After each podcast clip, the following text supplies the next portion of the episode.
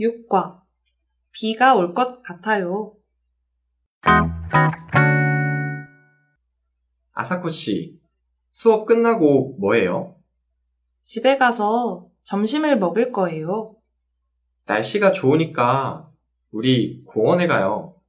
김밥이랑 음료수를 사서 공원으로 소풍 가요. 그럴까요? 어느 공원에 갈 거예요? 어, 그런데 갑자기 어두워지네요. 어머나, 창밖을 봐요. 비가 올 것 같아요. 아이고, 오늘 공원에는 못 가겠네요.